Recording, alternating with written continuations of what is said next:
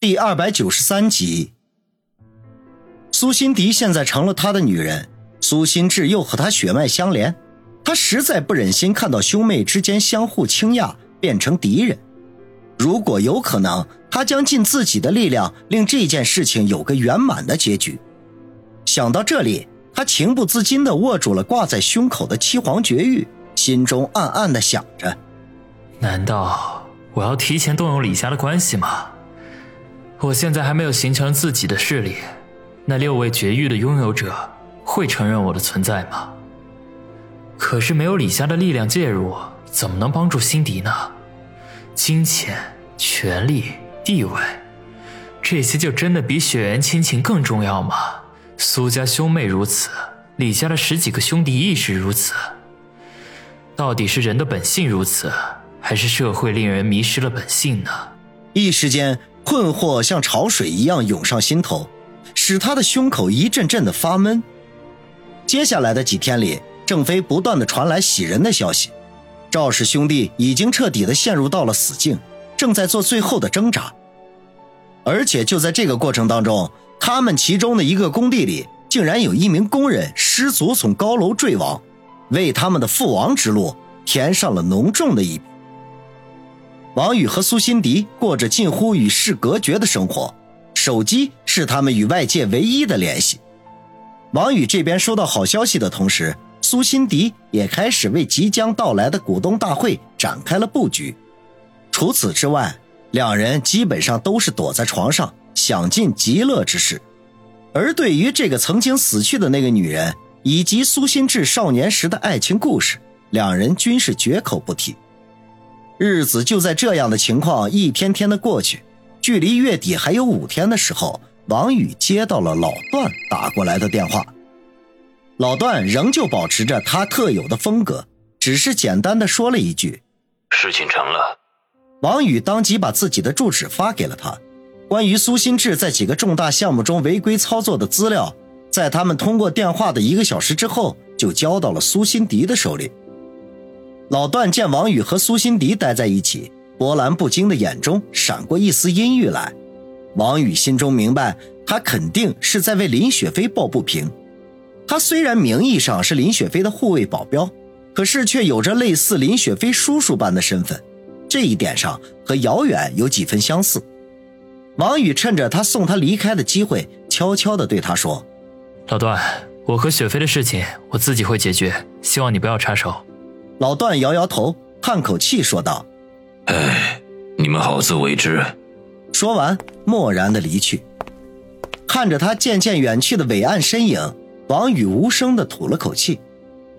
苏辛迪拿到苏心志的资料，就躲在房间里钻研了起来，整整一天都没有出屋，直到晚饭时分，才一脸疲倦的坐在餐桌前，脸色苍白，双目失神。王宇不禁担心的问道：“辛迪。”怎么样了？苏辛迪摇头叹气道：“唉，情况比我想象的还要糟糕。如果这些资料落入警方的手中，我哥就是商业犯罪，恐怕是要把牢底坐穿了。而且现在出于这种情况，就算是我有心，我根本救不了他。我现在很犹豫，要不要拿这些东西当做筹码。”一旦事成，他这一辈子就毁了。王宇见他虽然口口声声要和苏心志死磕到底，可终究还是念及兄妹情谊，到了真正要发力的时候，不禁手软。他心思一动，便趁机说道：“辛迪，不如这件事情就此打住吧。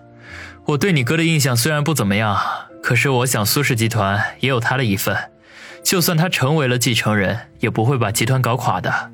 苏辛迪没想到王宇会忽然改变立场，不禁微微的一愣，说道：“你是说，让我放弃之前所有的努力，把苏氏集团的继承权拱手让给他？”王宇挠了挠头说：“我就是不想你们兄妹相残，功名利禄终究是身外之物，只有血脉亲情才牢不可破呀。”苏辛迪用不可思议的眼神看着王宇，啧啧地说：“王宇，你什么时候变得大彻大悟了？如果我劝你放下此刻的事业，你会同意吗？这根本就是两回事。啊王宇无奈的说道，明知道他这是在强词夺理，转移话题的中心。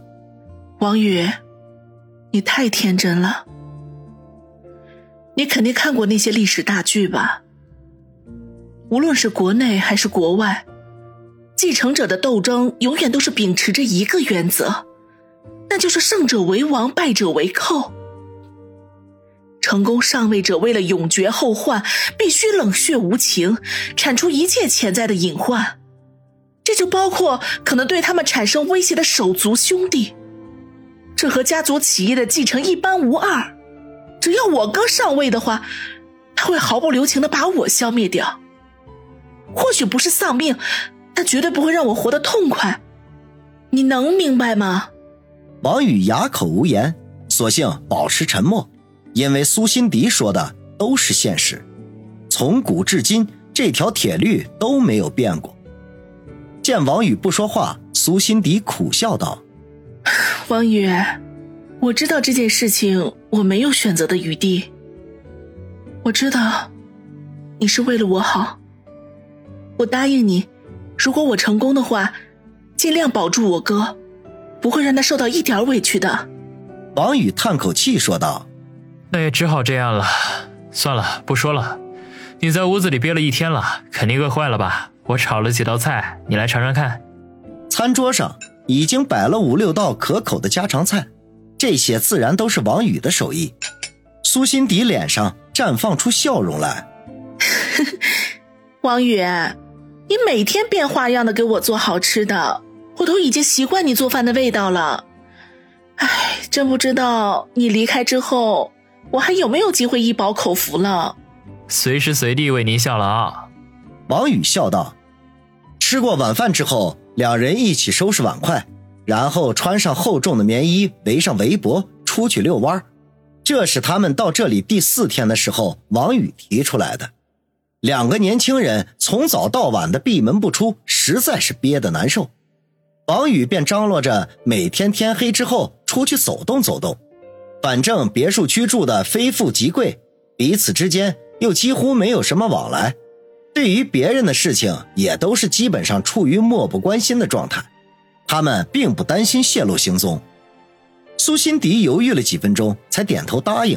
于是晚饭后出去遛弯，成了他们这几天闭关生活的重要组成部分。漫步在别墅区宽敞的道路上，呼吸着冬季里的冰冷的空气。感受着刺骨，但是却能令人冷静的寒风，那是一种别样的感觉。每当这个时候，两人心中的郁结都会得到缓解。他们年纪不大，可是，在不知不觉中却背负的越来越多。走了一圈，回到家门前时，王宇忽然说道：“辛迪，我明天打算出去一趟，在苏氏集团股东大会召开前一定回来。”他忽然想起来的一句话。使苏辛迪愣在了原地，他怔怔的看着王宇：“你要干什么去？”这个我不想骗你，但是我不能说。王宇迟疑了一下，说道：“其实他已有打算，距离苏氏集团股东大会还有不到五天的时间，他必须要出去求助外力，尽可能阻止苏家兄妹互相倾轧。当然，对于苏辛迪的支持自是不能少的。”他精心布局，手中又掌握了苏新志的不少资料，看起来是胜券在握。可实际的情况未必乐观。苏新志不是傻瓜，岂会坐以待毙？这段时间恐怕比苏辛迪还要活跃。如果他同样掌握了苏辛迪的一些把柄，届时谁输谁赢都将会是个未知数。所以，不管出于哪个方面，他都必须找人帮忙。而能够左右苏氏集团这种庞然大物的，也只有那六位七皇绝域的拥有者。至于他们是否承认他这位第七个伙伴，那就只能听天由命了。